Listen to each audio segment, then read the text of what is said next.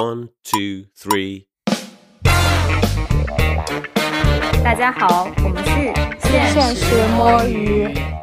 听众朋友不会知道，我们今天摸了第四次，终于摸上了。今天我们来进行一个赛博旅游话题的讨论啊。这个提纲呢，我写了三个月。我本来以为从赛博旅行可能能写到一个真的旅行，没想到过了三个月，我们还在赛博旅行。就是今天的四位主播其实会有一些一起去旅游，或者是各自去旅游的特殊的好玩的经历，所以想跟大家来进行一个快乐的分享。那现在大家先进行一下自我介绍吧，要不从 C K 老师开始。大家好，我是从小跟着爸妈去旅行，然后长大后也把旅行作为重要的认识世界、理解更多生活形态的 CK。一上来就拔得很高，学姐。早知道先我嘛，感觉没有那么多形容词。大家好，我是把旅行当做逃避工作的一种手段的学姐。非常符合本播客的一个尿性啊！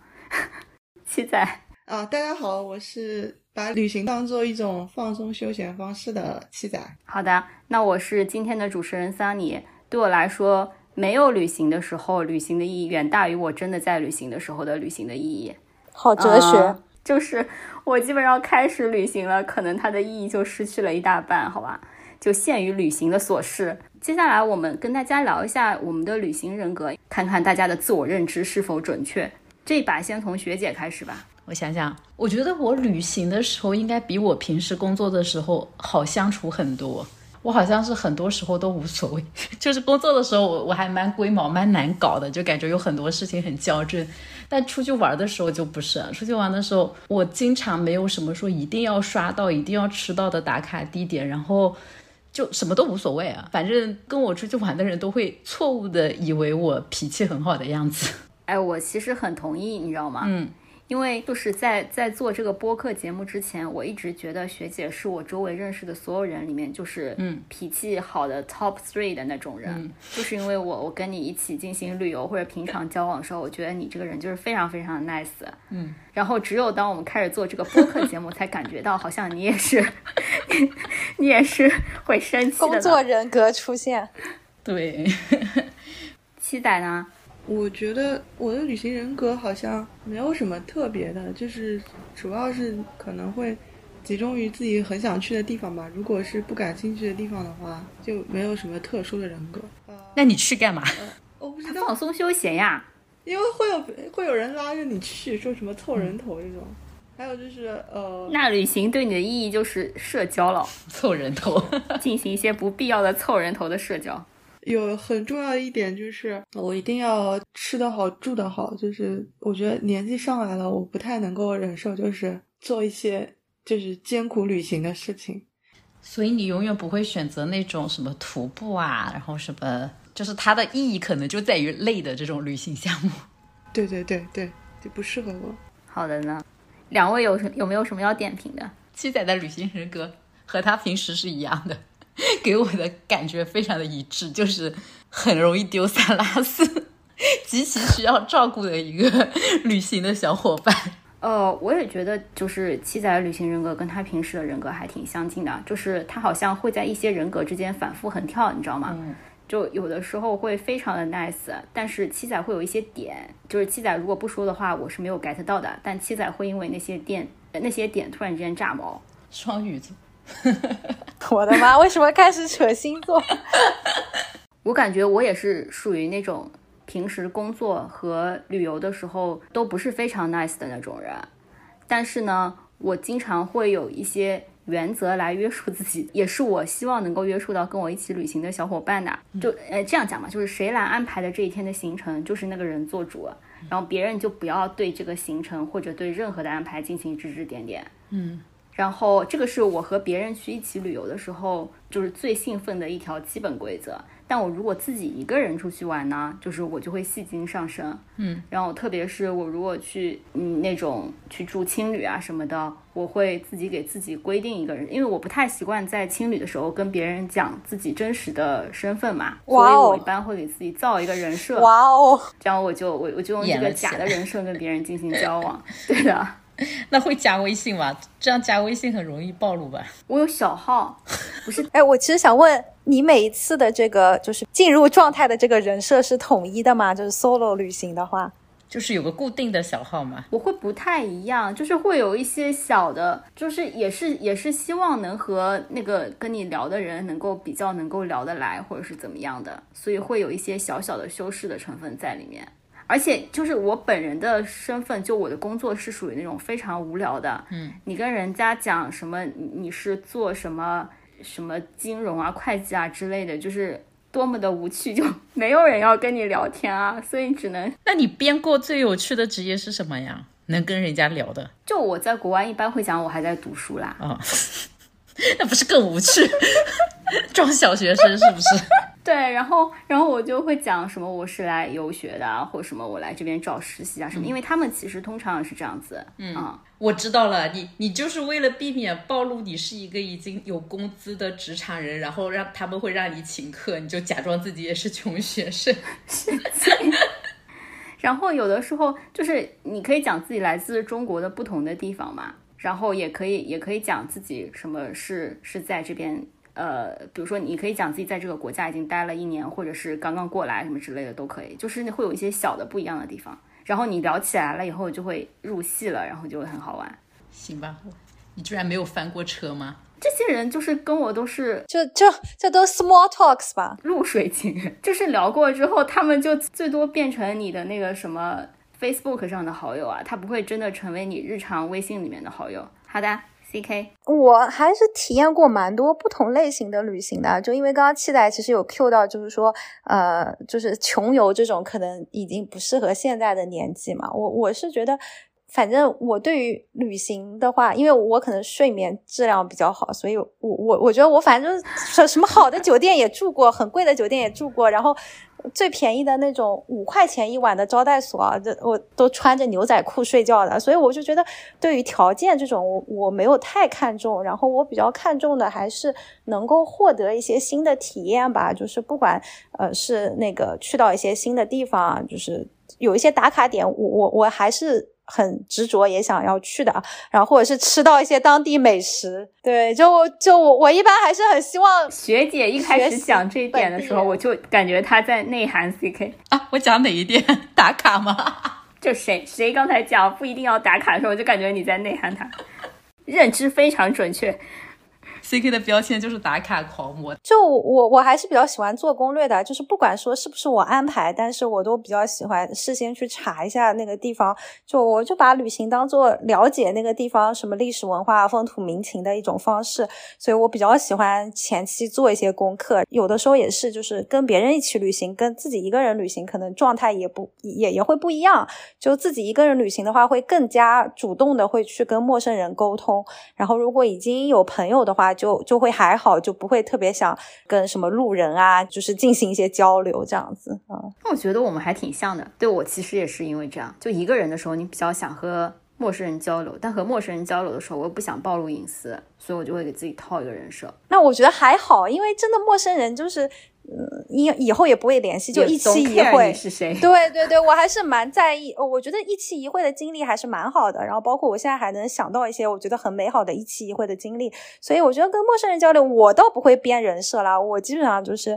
还是抱着一个非常真诚开放的态度。对，我想到一点，我如果遇到陌生人，我我可能是为了身份安全的考虑，我会把年龄缩小几岁，那不更不安全吗？不应该说大比较安全吗？假装自己是年轻人吗，就不想让对方觉得你太老了，然后不想跟你聊。好了好了，我们回到 C K 老师的点评、人格点评吧。我觉得，我觉得我们都可以一人吐吐槽一个点。C K 老师的标签是 因为我体力太好了，暴走狂魔是？C K 老师暴走狂魔、打卡狂人，还有什么 local 文化爱好者，就所有只要说是本地菜，对 local food、local 什么，就 C K 老师是完全不怕踩雷的人，他就一定要去试一下。C K 老师就是把旅游这件事情就搞得非常的卷，你知道吗？就是人类学调研好吗？田野调查。跟 C K 老师一起旅游，就是我感觉自己躺在那里，好像嗯。就是好像不太对。就是我补充一下，其实跟 C K 老师去旅游很好的一点就是可以不用做什么功课，然后就是嗯会有学到一些，然后缺点就是体力如果不够好的话，直接放弃，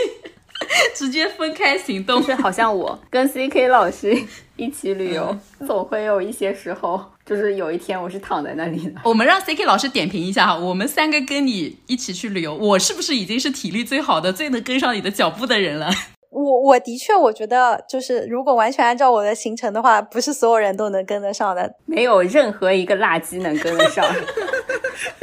我一定要让 C K 老师给我们三个排个序，你觉得我们三个？哎，你怎么能这？样子？哎，我这这不是本期的重点，与本期的主题无关。C K 老师说你们烂烂到都排不出来，你知道吗？因为第一名，我觉得一定是我，我一下知道就是桑迪和七仔是谁。我一定就不让你排出来。当然是什么呢我我承认，我让给你啊，这有什么好骄傲的？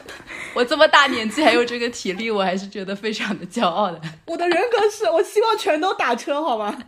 对对对，学姐还还会就是带跑鞋去当地先跑个五公里，哦哦，学姐还会带上跑鞋去那边，然后一定要在当地跑，然后这样才能在那个 app 上打卡，打上就是足迹到了当地跑。唯一翻车的就是在那个泸沽湖，真的海拔太高了，我大概跑了十步，我觉得我要死了。你们好虚荣啊！我也很虚荣，所以我就是，但是我要提前预期的，你知道吗？就是说我想好了，我今天就是要去打卡这些地方，然后我死都要去打卡这些地方。但是我如果没有想好，你是不能拉着我去打卡所有地方的。我的旅行中，因为就是错失打卡的地方太多，导致我人生就现在放弃了。好的，吐槽完毕。哎，但我觉得大家互相认知还是挺准确的，自我认知也是挺准确的。啊，这个我们进进入一个无聊的游戏环节，就是会有一些就是经常会出现的一些 debate，就关于你更喜欢大众还是小众的景点，然后更希望在淡季还是旺季的时候去出游。呃，这一趴我让大家进行一个非常快速的选择，然后来讲一讲为什么。这一趴要不从七仔开始吧？呃，我会选大众的吧，然后是在淡季出游。讲为啥了？其实我会在大众里穿插一些小众的地方，但是大众因为觉得就去一个地方一定要拍一些正常的，不然人家都觉得你没去过，就这个意思嘛。然后淡季的话，纯粹是讨厌人多。我想这个应该跟大多数人一样，只是有可能你确实不一定能抓到那个时间点而已。以上，C K 呢？大众跟小众，我更倾向于小众，然后淡季跟旺季的话，我更倾向于淡季吧。然后小众是因为，呃，我觉得就是这种大众认知的大众跟小众，其实还是要靠自己去 get 或者自己去判断嘛。然后我会比较喜欢去刷一些什么，就是全国文物保护单位啊这样子的一些小众的清单，然后包括就是本地人喜欢去的地方，就就还是想体验一下本地人的生活。对，所以就我同事他们也会说，我有的时候去湖州，他们就觉得我找的地方都还蛮小众的，然后就觉得好像本地人可能都不太知道的地方。对，然后淡季我觉得正常来说能淡季去，肯定是淡季的体验更好呀，就是人少景美，然后包括各种这种花费都会更低一点嘛。学姐呢？我肯定是大众淡季。你懒的话，懒得做攻略，懒得花很多很多精力的话，大众踩雷的概率比较低一点，小众踩雷的概率，就以我这个做功课的经历，百分之八十。就连 CK 做功课的这个能力啊，踩雷的概率还是有百分之五十的。我跟你们说，哎，你说踩到了什么？我不知道有什么踩。他跟你对雷的定义根本就不一样。还是有的呀。上次广州不是去那个什么李小龙故居还是什么？是李小龙还是哪个的故居？是是是，当时看完，我跟 CK 老师相顾无言。但是 但是是这样的，就我觉得那个地方也不是只是看一个故居，它其实是一个一整个老街啦。就我懂，对我来说，那就是雷。它是一种人文的体验，你知道吗？感受当地人啊，好的，好的，好的。一种呼吸过的空气，对，啊，我收个尾，就是我觉得，如果听众们如果是非常就是有某方面的资讯或者本地人的选小众是没有问题的，但当你没有精力和没有这个信息来源的时候，一定要选大众的景点。对，然后旺季真的就是也很难走啊，就是人很多，然后就不想动。淡季的话，就是呃，感觉会比较自由一点。嗯，七仔，你要补充啥？我突然想到了，其实就是为什么淡季跟旺季会成立是有理由，因为旺季它就是相对风景啊或者什么的观赏是合理一点的。比如说海南就应该是冬天去，然后比如说我们上次去俄罗斯的话，好像正常是夏天去比较多吧，就是类似于这种理由嘛。我们是曾经在夏天去海南的，就是虽然虽然酒店价格是基本上是二分之一到三分之一之间，你知道？但是确实我回想起来，确实只能说大家在个人偏好上对于人多跟那个仪仪观上的还要做个取舍。是的，就我其实也是相信广大人民群众的这种选择的。就中国有这么多闲了没事，然后又有钱的人，就又有钱又有闲的人，他们就是选出来的大众景点和旺季一定是有它的理由的。而且我后来发现啊，就是只要你愿意花钱，就是因为旅游其实可能也也不会经常去嘛，然后你愿意多把钱攒一攒放在旅游上，就即使是大众的景点，你也能挑到非常好的 view。就是你去选那种大众景点里面，然后未被开发的或者人比较少的那种私家的酒店，那它就是你就能在大众景点感受到小众的 view 和淡季的人少。这不行，这离我们太遥远了。那你是对我国有钱人的规模有错误的认知？我觉得旺季的时候，知道你花再多的钱，人都很多。但是旺季和淡季有一个，就是你其实避开公众假期嘛，因为我我们的，对对对我觉得我们几个人的这个工作相对来说弹性还是有一些的。嗯就不要在什么五一、十一黄金周的时候去挤。然后你比如说十一的前几天或者五一的后几天这种之类的，就是你还蹭在旺旺季的这一段，就是相对来说景色比较好的时候，但不要蹭到人最多的时候。我觉得那个才是性价比最高的。嗯，旺季擦边。但是我还是想到了我们上次去泸沽湖，我靠，这就是淡季前去泸沽湖，人都冻成狗了。就是它确实也有冬天的美丽风景，对吧只能说安慰。但是这 哎，我是真的觉得挺好的。我是觉得一个地方就是四季都有它的景，可能大众想要的舒适感不一样，但我有的时候我觉得我我旅行上也不是 很追求一定要舒适，所以我觉得就 OK。但我觉得，因为大多数地方我们也只能去一次。我们当时去泸沽湖就没看到它那个叫什么啊水性杨花，对吧？就就没看到。但我们吃到了，就是看了一个冻死的日出。好的，然后呃，下面的一个快速选择其实是跟团还是自由行，但其实现在有很多的这种呃模式，它其实是在跟团和自由行的中间有一点点模糊了啦。我我个人开个头啊，我想到这一趴的原因是因为我非常非常吐槽。稻草人就是有一个年龄限制的这么的一个要求，就他是把参加稻草人团的这个人的年龄限制在十六到三十九周岁嘛，当然就是刺痛了已经走向中年人的本人，就感觉可能比如说再再过个十十年，呃，我可能就不能再参加 稻草人的这个团了，这个很傻。就因为这个原因，稻草人不是有可能他就年龄上限往上涨了？你以为是这个国家退休年龄啊？对呀、你永远十不是十五，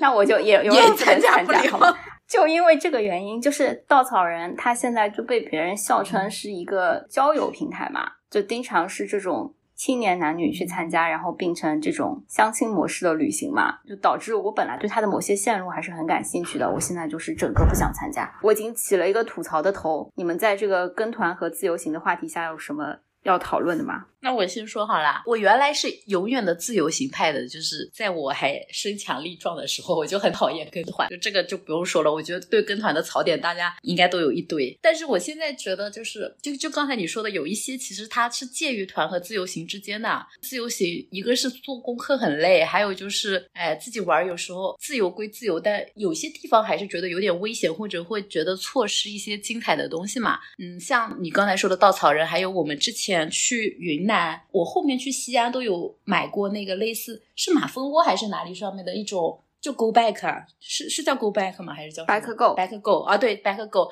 类似地陪一样的性质的。像西安的时候，它就是类似像讲解嘛，但是它不是官方的讲解，就会带去走走那个呃，就是那个博物馆嘛，叫什么陕西省博物馆。陕历博。陕西历史博物馆啊，就是我觉得由他带着去走这个博物馆，跟我自己走、我自己看，肯定是就是差别非常大。就我觉得这种模式挺好的，就是整个行程你自己玩，但是每到一些点的时候，你可以雇一个类似地陪的人，然后让带你深度的游一下。所以这种形式还蛮适合现在的，就是现在的我们这个年龄段的人，又跟不动团，然后又想要一些服务和风土人情。对对对 那你只需要一个 CK 老师。ZK 老师要带我走小众景点。local 文化。就我可以接着学姐的讲，对，就我我觉得是这样的，就是跟团的话，因为我小时候跟我爸妈出去玩，基本上可能跟团比较多嘛。然后我觉得自己可以去规划旅行的话，还是会倾向于选自由行。但是就是在自由行中，其实还是有一些点，就是可以去报一些小型的团，包括我觉得在国外也很流行这样。因为我之前就是去越南玩的时候，就是也会因为在当地就是交通不是很便利，包括你一个外国人可能有的时候租车啊什么的也不是很方便。比方说你到了一个城市，然后你可以参加那种团，就是呃带你去一些比较原始的，就是啊、我都已经有点忘了那个古地叫什么名字，但是有点像柬埔寨的那个呃就世界文化遗产那样子的一些地方，然后就是可以跟一些小团去，然后在跟这个小团的过程中，你也可以认识到一些就是不同的人啊，就我记得。反倒是有认识一些韩国人啊什么的，就大家聊一聊，就觉得也挺有趣的。一方面就能帮你解决掉交通的问题，第二方面的话就是说，某种程度上来讲，它其实还是能拿到一些低价的。我我觉得算下来，比你自己去这个交通再加上这个门票钱，其实是更划算的。所以在这种情况下，我我还是会就是选择就是在当地呃参加一些就是特殊体验的这样子的一些团吧，自由度也还是很大的。所以其实呃还是可以到了当地之后，根据你的旅游攻略来决定要不要参团啊。嗯哦，我讲一下，我刚好也是曾经几年前去越南那个，当时也是懒得做攻略，其实出差顺便啊，报了一个一日团，你知道吧？湄公河一日游啊，然后然后中间还跑了一个就长得跟泰国庙一样东西，就具体我记不清楚，就是他又给你坐船，又给你去船上的小岛，接着大巴，然后又去那个庙，然后又给你最后开回市中心。我就觉得就是正常的你自己搞这个路线，真的是价钱也搞不下来，然后人力也交流不下来，就是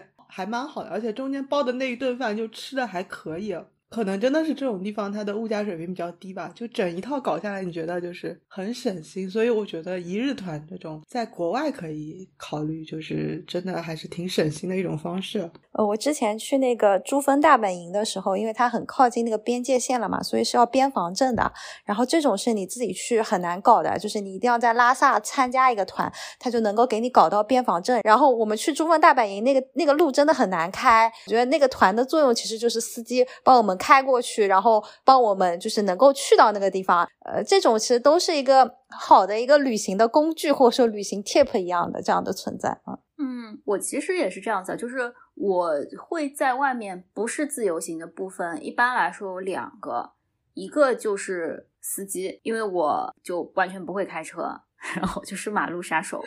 所以呃，基本上我如果去外面玩的话，呃，不是那种城市里面的话，我会选择包一个司机，然后最好是那种就是包天的啊。然后呢，这个司机还会有一个好处，就像我们当时在泸沽湖一样，因为他当地有的时候会有那种，就是他知道什么这个村不让那个那边的人开进来，不然你要交过路费还是什么之类的，就就类似于这种事情。他们当地人会比较了解这个情况，不然你自己开个车到那里被人拦下来交过路费，不是很傻吗？然后还有一个呢，就是 instead of 去报一个一天的团，然后看那种攻略什么，我更愿意去相信我周围的朋友他们做出来的攻略。我总觉得，就我周围的朋友，特别是我比较信任那种朋友，他们旅游的体验倾向性嘛，会和我比较相近。不管是那种团，或者是论坛上面普遍的这些选择，因为它是一个大类的人最后选出来的结果，可能并不满足于我的需求。所以，比如说像之前去泸沽湖啊什么的，我就会找我去过那边的朋友，然后给我写写一个他的攻略，然后抄作业，挺好的。我还是一个偏向自己搞的，因为就我通常会把攻略做的比较细一点，因为我在那个时候可能满足感已经达到了百分之五十，然后如果做成这样子，我还需要再抱团，就感觉非常没有成就感。然后我我我那天在查这个，就是因为大部分不管是像这个 Bike Go 啊，还还是这种现在新的这种嗯做做旅行的这种创业的公司，他们其实都是资本在后面去推的。然后我看了一眼，二零一五年的时候，他们其实就在推类似于这种模式了，叫做从论坛到 APP 户外圈子走向互联网二点零。这我想到学姐现在说互联网三点零，他们的模式就是什么把以往论坛发帖的内容转换成打包好的路线产品，然后把俱乐部变成平台的资源提供方和服务承载方你知道这个像什么吗？啊，这个像什么？这个就像当年那个网网易云音乐直接抄豆瓣的歌单是一 一个道理。他其实当时就在讲，他说像稻草人这种模式，其实就是把团的规模做小嘛，嗯然后让你的体验变得更好。然后他他还说到说，当时就开始开发很多垂类的项目。二零一五年啊，嗯他说那个时候就会有一些海钓旅行、露营、嗯，唐风旅拍、剧本杀，就我觉得好像过去了这么多年，就还是这些模式，还是这些东西。不是，有时候概念推出来，市场其实是没跟上的，就是要炒一段时间，有可能现在才是它的爆发期，可能那时候就消费水平没跟上。可能这个资本还是走在市场需求爆发的前面，然后加上这几年这几年旅行的市场又又倒退了。嗯好的，我们好像展开了一些无用的这一趴，然后我们跳到最后一趴，就是关于民宿和酒店的这个讨论。然后这里呢，因为正好联想到就是五月底的时候，Airbnb 退出了中国嘛，在全球它的这个市场大爆发的情况下，中国的市场却日益衰退的这样的一个情况。然后呢，让它在进入中国，其实可能有五六年左右的时间不到吧。嗯然后现在已经决定退出中国，但它不是完全的退出啊，就是它将来在中国只会留下它研发的这个团队，那对中国的客户只提供它出境游这部分的业务。那关于 Airbnb 作为民宿在中国为什么没有成功，其实有非常多的讨论。正好借这个机会，也想和各位聊一聊，就你们出去旅游的时候会呃选择民宿还是酒店？会选 Airbnb 吗？还有你们认为它在中国没有成功的原因是什么？这个也大家随机举手吧。随机举手，就是没有人举手。你让 C K 老师先讲吧，遇事不决先 C K。哦，好吧。我怕 CK 老师讲完，我们又没有的讲了。那也很好啊，那我们就说 C K 老师讲的非常好，我们就是真好，对，鼓掌。啊，好的，那就 CK 老师先来吧。呃，就我觉得相对来说，酒店就是比较标准化的一个产品嘛，就是质量上会比较有保证。然后民宿就是有点像开盲盒一样的体验。然后我本人其实在国内的话，我还是更倾向于酒店的，因为大家也知道，我其实一天可能待在住的地方的时间也不是很长。我对于休息，可能就是早上出去，晚上回来这种，所以我就觉得标准化的酒店住宿的体验。不是不是，我觉得就是标准化的酒店能够保证我有良好的睡眠，然后我觉得就 OK。然后包括有些酒店会有游泳池啊，会有健身房啊，然后会有那种呃小的花园啊，包括有些酒店甚至有一些文化体验的活动嘛，我觉得这些都挺好的。然后民宿的话，其实对我来说，我还是更看重就是那个房主本身他能提供一些什么样的体验，比方说一些当地游玩的攻略啊，或者说就是呃他的这个地段实在是非常的不可取代，标准酒店可能拿不到这样的一些地段。但国外的话，我其实也是就是会会看就是在当地的这个市场上到底能够有什么样的一些选择，所以我也带我爸妈住过 Airbnb 啊，包括我自己也住过，对，所以我觉得主要还是嗯、看你对于这个旅行的一个想法是什么，然后呃我一般是这样的，我还是会先先定想去玩的地方，再定就是吃饭的地方，然后最后再定呃住宿的地方，对，就对我来说的优先级可能是这样子。你也会觉得 Airbnb 其实在中国的竞争力就不如它在国外的强，是吧？我觉得国内的房东能够提供的一些呃特别的体验会比较少一点，而且国内的房东很多时候他的一些呃民宿，他可能也会挂在多个平台嘛，因为本身 Airbnb 国内的用户群体，我觉得可能不是很高吧。然后当然，我觉得 Airbnb 的确是有一些特殊的房源，像是上海法租界，我觉得那个房源的确是酒店很难给到的。呃，它那个房子本身是很有特色的，然后呃它的地段也是非常的不可复制的。有的时候人多嘛，就是住 Airbnb 你就能住到一个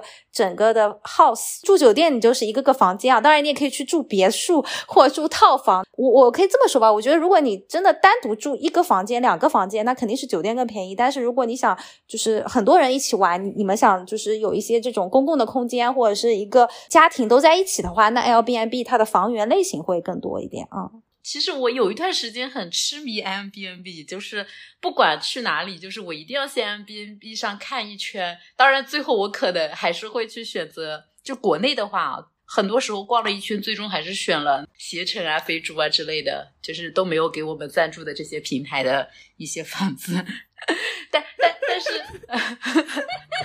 我有一段时间痴迷的原因是，就是我刚好要装修的时候，就是我觉得我借机就在 N B 上看一些装修，就学一些有特点的装修风格。后来我发现国内的就也没有装的特别好吧，突然变成好好住。就如果看到真的特别好的，我我就真的会因为装修去去订这个房源，然后去看一下，就会发现大部分都是照片，照片就是 就是可能照片上看质感挺好的，但现场看就是觉得很 low 的感觉。就是国内的 M B N B 啊，然后去国外的时候啊，基本上订 M B N B 就是因为便宜。就之前在东京还有在圣彼得堡都是嘛，就是 M B N B 上的价格真的比酒店便宜超多。我觉得这个也可能是 M B N B 在国外的优势吧。嗯，尤其是在东京，东京的酒店真的超贵，我都 还有纽约。对，反正我觉得是大城市，国外的大城市真的 M B N B 能省很多很多钱。哎，你们就是要省钱，为什么不住青旅呢？嗯我是刚好错过了 Airbnb 发迹的这段时间吗？嗯，你在国外没有住过 Airbnb 是吧？我我在国外的时候省钱，我就住青旅。因为我英语太差了。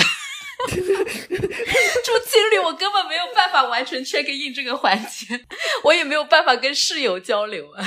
其实青旅还是有不同的房型嘛，它有的时候是那种六人间、八人间，但青旅有的时候也会有那种双人间的啊、或者是四人间。就就我其实青旅也会住，我觉得对我来说可能最大的考量还是它哪个位置更优越吧，然后性价比更高一点。对我我其实也有带我爸妈住过青旅，就反正各种形态的住宿我都为难阿姨了，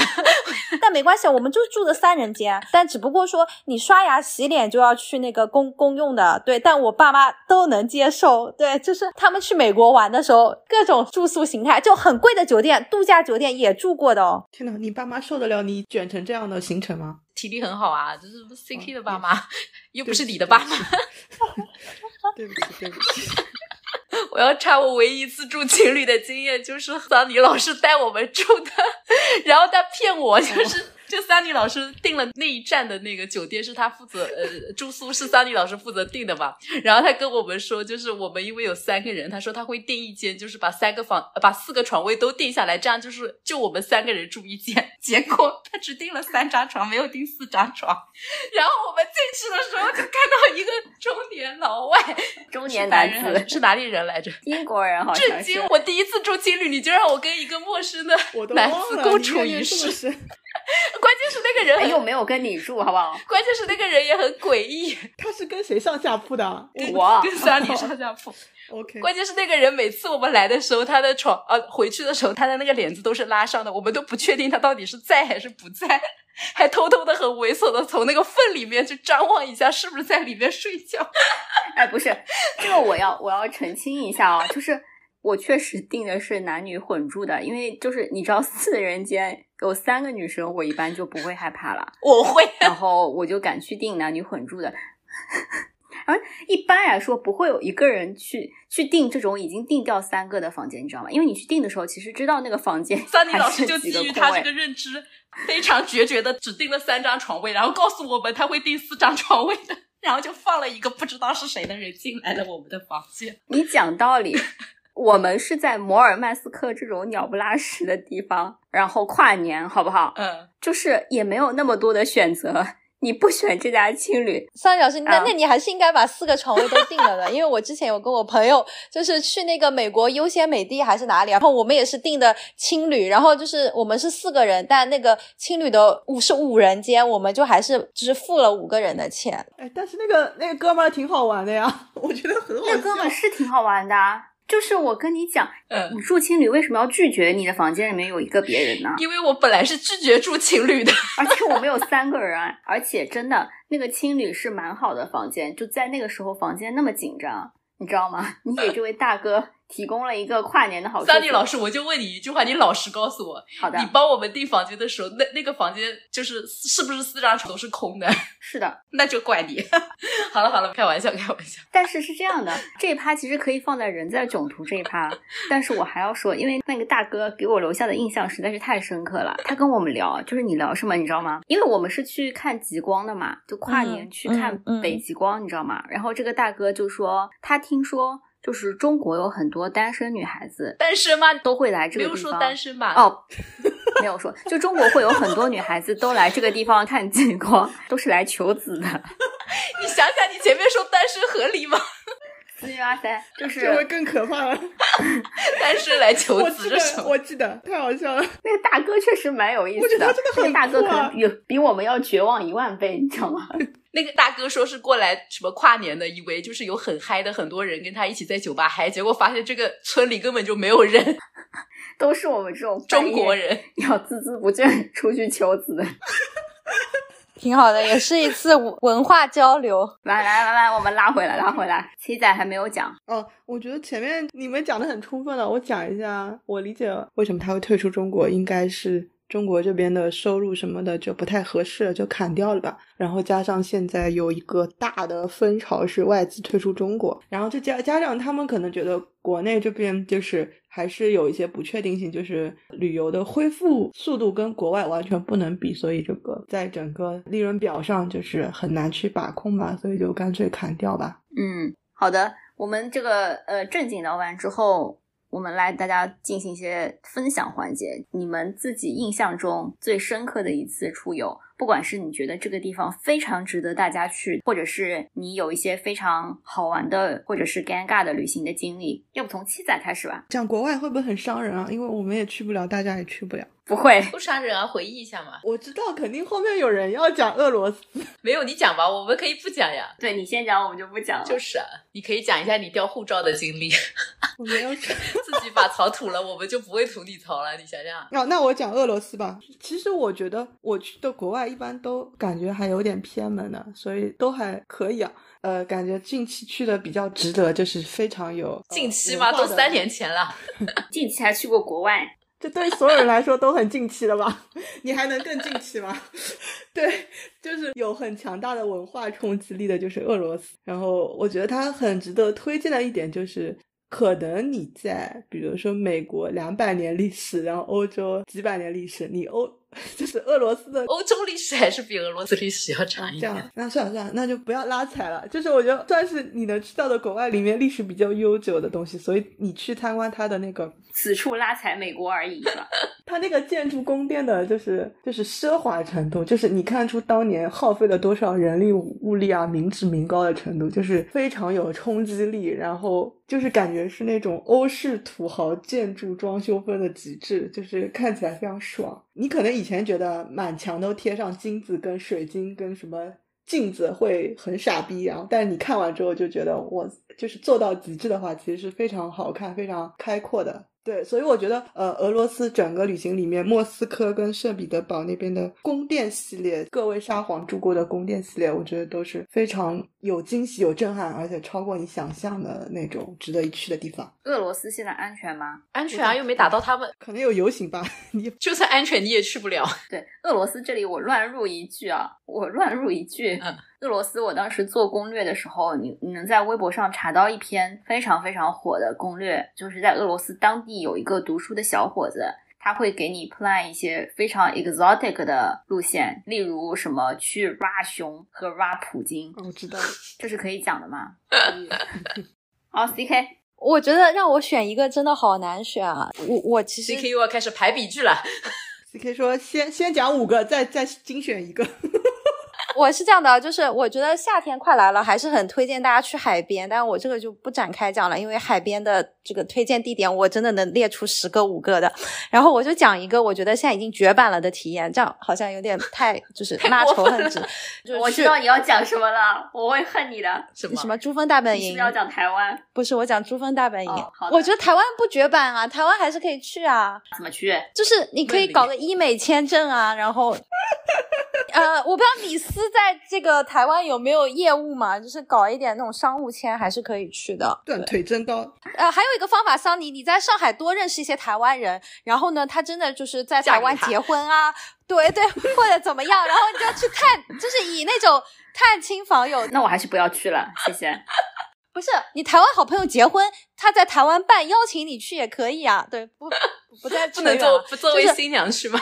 哎我讲一下我的那个印象最难忘的一次，还是就是去珠峰大本营吧。我那个时候整个去西藏啊，就是走三幺八国道，从四川出发，就一路大车去西藏，我觉得都很难忘。然后珠峰大本营已经成为一个绝版的体验了，因为就是最近那个大本营环境被污染了嘛，然后因为游客上去，然后它的雪线都有升高了，所以在这种情况下，现在那个珠峰大本营那个营地已经不是普通游客能去到的。记得当年我们过去的时候啊，第一是办了那种边防证，第二呢就是我在那边看到的星空是我现在印象深刻的非常非常漂亮的星空。就它那个山路也非常难走，然后你进那个大本营的路上，你也会看到很多很多的这种高山啊。那当天晚上我其实就是真的又又饿又困，我们是住在那种藏民的帐篷里面，因为当地你你只能住在那那些地方，然后又很潮湿又很冷，然后吃呢吃的是泡面，然后那天我本来就是早早躺下，我就想。多睡觉，结果就是我的同伴就叫我说：“哎，你一定要出去看看，因为那个星空真的太漂亮了。”然后我出去的时候，我就真的是觉得看到了我应该说在我现在的人生里面看到的最漂亮的一个星空啊，所以我还是觉得这是一个非常好的绝版的体验啊！我永远都不会被 C K 老师的安利安利到。我也是啊，我刚才差点想插嘴说，哎，这是反向吗？你们两个真的是又又湿又冷又吃泡面。我我应该还是要推荐那个，就是非常好玩的海边。我有我有无数条攻略，我们之后可以还是会有人感兴趣的。你推荐夏天的海边，呃，就国内也有很多好好的海边。然后，但我其实还是最想推荐釜山，因为我觉得釜山完爆三亚，就是性价比也很高，而且釜山是有山有海的，就是不管是海云台啊，什么太宗台啊，然后还有就是。是印象最深的就是它是有那种桥嘛，就是那种海港的，就是桥，然后在桥的边上就有堤坝，然后大家就是坐在那边，就是直接在那边有很多很多的路边摊，然后就可以在那边吃海鲜，就一边吃海鲜一边喝啤酒，然后一边看着那个海水打过来。我觉得那样子的夏夏天的晚上也是非常非常惬意的，然后就感觉有点置身于韩剧的那种感觉，真的会生吃会会会，就是会吸对吸在你的喉咙上。是的，是的。然后我去太宗台的话，它就是那种悬崖峭壁的旁边搭着一个小帐篷，然后那个帐篷就是有人在那边现场就是把海鲜给你，然后你就可以坐在那个就真的是大海拍打的礁石，你就坐在这礁石上面，然后在那边一边吃这个海鲜一边看大海，就非常非常原生态的体验。椒江大桥下面也是这样的。你看，你还说我们，你自己不也在做一样的事情？不是，它主要是真的是悬崖峭壁，就那个山，下次找一下那个照片。那我感觉我已经没有什么好说的。你可以分享一个旅行中的糗事，太多了。我说的肯定都是七仔的糗事。哦，我只有一个糗事我可以分享，不是旅行中的糗事，是旅行前的糗事。这个糗事一发生，就导致我整个旅行就没了。这件事情出了之后，我以后再也不能嘲笑七仔了。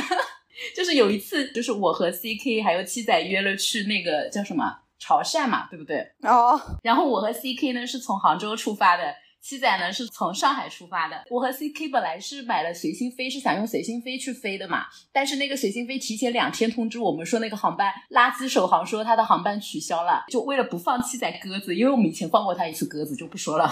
然后我们就决定就是另外订一班，就不用随心飞了。然后 CK 大概看了一个起飞的时间点跟我说，因为怕票没了嘛，他就剩两张，我就飞快的订了。然后我们就以为一切都 settle 好了，到了机场发现我的那个航班已经飞走了。我买的跟 CK 买的不是同一个航空公司，中间相差了四十分钟，是不是？起飞时间应该相差了四十分钟。然后我们勉强赶到的是 CK 那个航班的时间，我的那个航班已经完成了 check in，我就被留在了机场。然后那次我就没有去，然后就远程看他们俩就是各玩各的，也没有。也没有完全各玩各的，我就远程远程看着七仔如何跟不上 CK 的脚步，然后各玩各的。对，感觉本群两个人格最急与急的两个人遇到了一起，就是因为我放了他们俩鸽子，连个中间人都没有了，中和剂都没有。出了这一趴糗事之后，我就我就再也不好意思调侃，就是七仔的所有的这种马大哈吗？你刚刚不是说 啊？我不重要不重要，反正大概就是这么一件事。我就要分享我最囧的一次，就是我去澳洲旅行的那一次，就是我人生遇到过的所有的旅行的 surprise 都在那一次旅行里面出现，然后就变得非常非常的囧。首先是我那天到香港机场去转机的时候，那天晚上天气就是爆差，就是前一程的那个航班，它因为天气的原因晚起飞了，所以就没有赶上。后面要去转乘的那那个航班，然后整个人就落在香港机场。然后和我一起的两个小伙伴，他们是从杭州飞的，他们就已经飞过去了。然后我和另外一个从上海出发的朋友，就和他们已经分开了。然后我我们就待在那边，然后那天晚上呢，就是机场还挺好的。我的旅行的小建议，第一点就是要为你的转乘，特别是国际航班的转乘留足够多的时间，不然就可能碰到我们这种情况。我再插一个小建议啊，嗯，建议的是大家一定要在一个地方起飞。哦，我知道你在说什么。就比如像上海、杭州那种，以后我们约的话，就一定要么都去上海起飞，要么都去杭州起飞。我跟你讲，我这个没有在一个地方起飞，后来就是导致非常多的连锁反应。那天晚晚上，我和我上海。那个朋友就被安排在香港机场，半夜我就急性荨麻疹过敏了，就整个人都肿起来，然后超痒，然后我是打了就是机场的急救热热线啊，然后包括酒店啊，他们都没有药可以给我解决这个问题。我是早上五点半的时候蹲在机场里面的那个诊所，等到那个医生来给我打了一针，类似于就反正就是抗过敏的那种最基本的药嘛，就消下去了，按住了。因为香港的诊所很贵嘛，就是检查好像好几百块钱，针又好几百块钱，就是小一千的钱就没有了。这个中间且不说，我做了一张大大的 Excel 表，然后把时间什么都排得很紧，所有的行程都要重新改。包括到了那边的这个最惨的是什么呢？是我跟我朋友就变成两个女生，半夜的时候飞到了澳洲的一个很小的城市。就我们是当时走了一个比较小众的路径。就凌晨的时候，我们两个女生到了西澳，然后要入境，然后他们就把我们拉小黑屋了。因为大龄 单身女青年，然后去国外一个不是非常常见的旅游城市入境的话，他会有足够的理由觉得你是想要在这个地方留下来。然后当时拯救我的是什么呢？就是我掏出我那张就是 A 三打印出来的，然后五颜六色的那个 Excel 上面是我们的旅游攻略，然后他就被震慑到了，他觉得应该不会有人偷渡，然后做了这么详细的旅游攻略来骗他吧。然后我们又又提供了就是非常什么回去的机票啊，当天所有的住宿啊，然后还有我们在国内的一些记录啊什么的，然后就把我们放进去了。你们知道，所有在澳洲如果自驾的话，都会说你可能开在路上会撞到袋鼠嘛？嗯，我当时看攻略的时候，我以为这个事情就是个段子，但是真的会撞到，就你完全没有办法避开他们，他们就在路上疯狂的跑来跑去，然后你就正常的去开，它就会撞上来，然后我们就真的撞到了袋鼠，还撞到的是大袋鼠带着小袋鼠的，然后我们就停在那里，然后就会有人开过来告诉你说。这是非常正常的现象，然后你就走过去把那个袋鼠的尸体从马路上拖到边上去，然后你就继续往前开。然后这里的第二个旅行的小贴士就是，如果你去澳洲的话，你要租那种大的越野车，你撞的话就不至于对你的车造成极大的损害。天呐，动物保护人士 没有，因为澳洲就是它一个点和一个点之间，它景点很稀疏嘛，所以我们就是会有很多天是中间要开什么八个小时、十个小时到下一个场所，然后有一天就是我们没有看好路程，也没有算好油，在半路的时候我没有油了，天黑了之后，它那边的高速公路就是完全没有灯。打所有的急救电话，呃，都没有人能来救你。最后是来了两个警察过来，他们不建议我们开到下一个地方，因为他们知道的边上的所有的加油站都已经关掉了。他们就是那种公路巡警，住在边上的这个小镇的，所以路过看到了我们。那他说，如果我们不赶紧熄火的话，有可能到时候我们空调也会没有电，就会冻死在这个地方。然后就建议我们。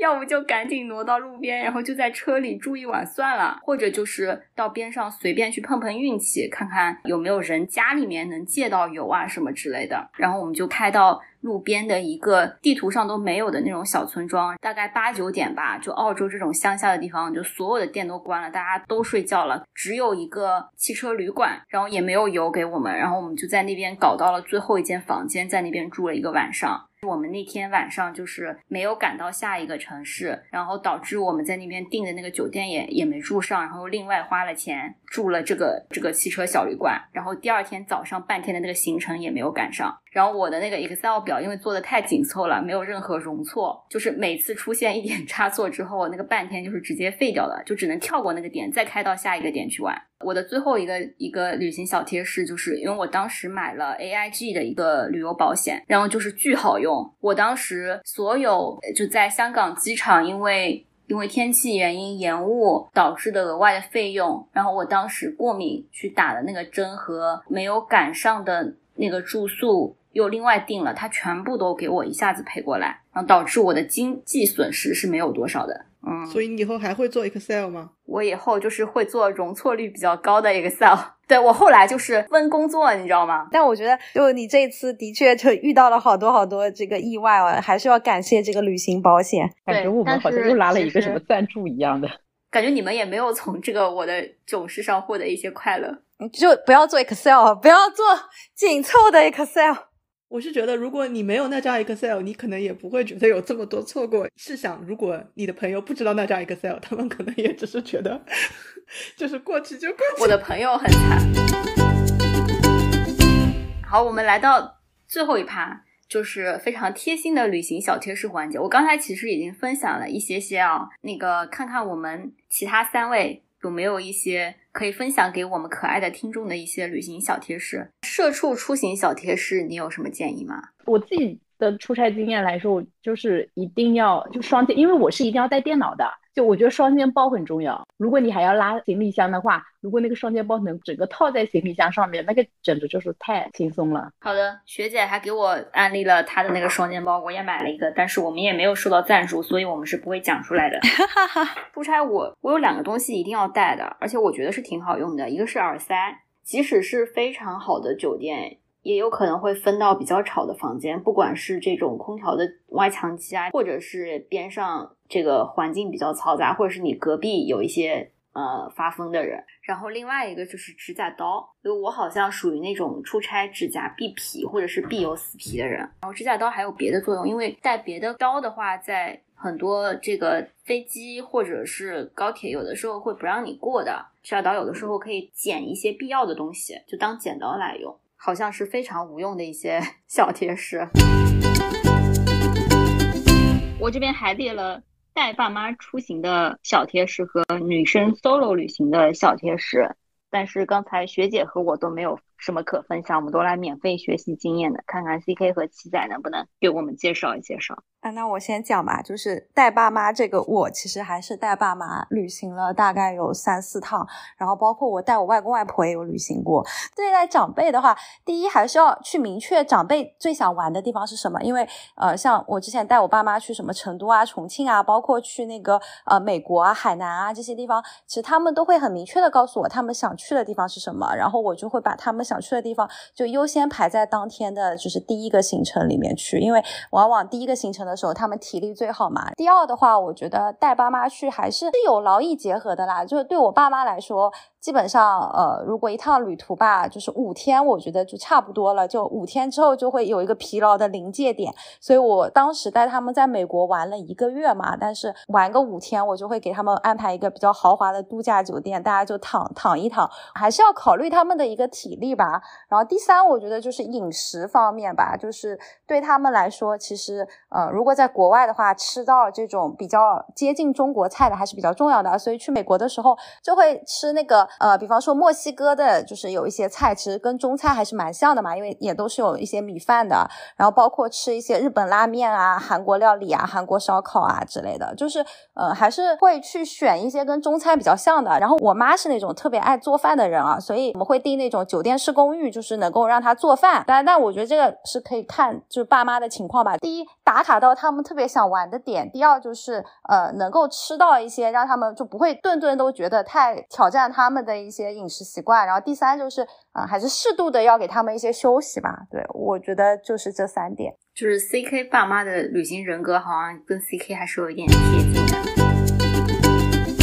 七仔，呃，我可以讲一下女生 solo 旅行，就是如果我去的那个地方，然后都是比较大城市的，像什么香港啊这种比较市中心的地方嘛。然后我自己出去走一走，感觉就好像还挺安全。可能如果大家是去一些比较三四线的小城市，然后又是。比较偏的地方的话，solo 会要注意的问题多一点吧。如果是市中心的话，自己大概上按照一些打卡景点啊去转一转啊，然后包括交通什么，感觉还是挺便捷的。然后包括一个人吃饭什么，感觉也不会有太大问题。这个会不会有点 紧贴实事啊？这期会不会被骂？就是说我们不应该教育女生。自己要注意什么。但确实事实就是这个样子啊。我我以前还比较愿意 solo 旅行，就好像年纪大了之后怕的东西就越来越多了。也不知道是不是现在就是这个社会环境也不太好，然后网络环境也不太好，然后我就不太敢 solo 旅行了，就就只敢在比如说出差的时候，然后比如说大白天的中午去一些非常呃规范的场所，比如说博物馆之类的。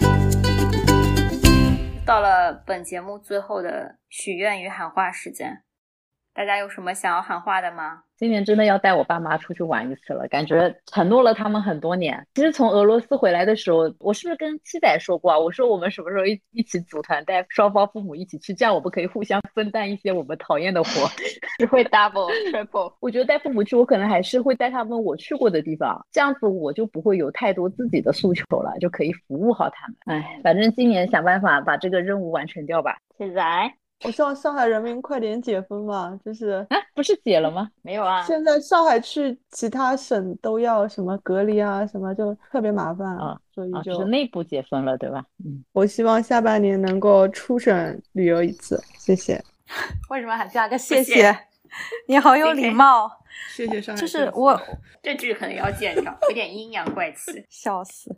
呃，我我我想讲的就是，我觉得旅行啊，更多就是一种心态，然后一种就是发现世界的一种方式。所以，呃，如果有条件的情况下，当然大家应该就是趁着体力好、年轻的时候，包括就是需要增长见识的时候，多出去去更远的地方去看一看。然后，如果没有条件的话，我觉得就是你也可以带着一种旅行的心态做一些城市旅行。呃，有的时候就我们自己日常比较习以为常的一个呃生活的空间啊，就像杭州啊、上海啊，也有很多值得我们就是可以去做一些城市小旅行的这样子的一些地方。然后还是鼓励大家多多去探索，就是自己的这个生活场域内有有没有一些新的东西啊、新的玩法啊。我之前看了一本书嘛，就是那个宋朝人写的，就是杭州的什么四时赏幽路吧，到时候可以放在 show notes 上，就说杭州其实一年四季。都有很多种不同的玩法，所以我还是鼓励大家有条件一定要多多出去，去更远的地方。然后没有条件的话，就是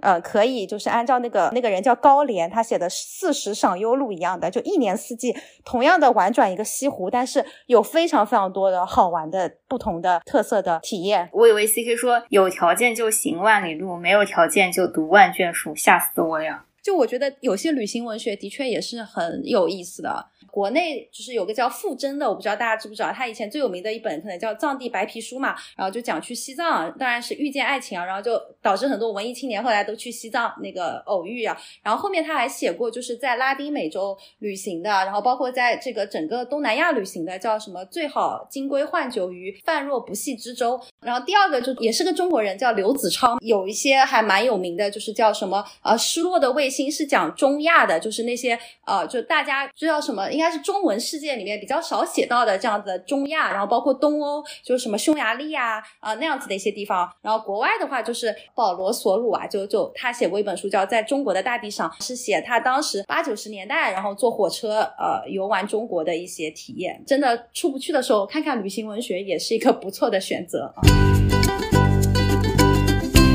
出去玩。对我来说，我觉得最合适的时候，其实确实是还没有工作的时候。就如果你有机会在另外一个城市或者是国外读书，那我觉得就是一定要分一点时间来出去走一走，然后感受一下当地和周边的一些风土人情吧。可能当你工作之后，这种时间就会非常难得了。对，就本社畜也不知道下次什么时候有时间也有心情能好好的出去旅游。喊完了，对不对？夏天快到了，大家可以出去旅行了。对，可以放一首《夏日入侵企划》，想去海边，强势直撸。我们也号召一下订阅吧，我们真的太惨了，请大家喜欢我们的频道，给我们多多订阅，谢谢。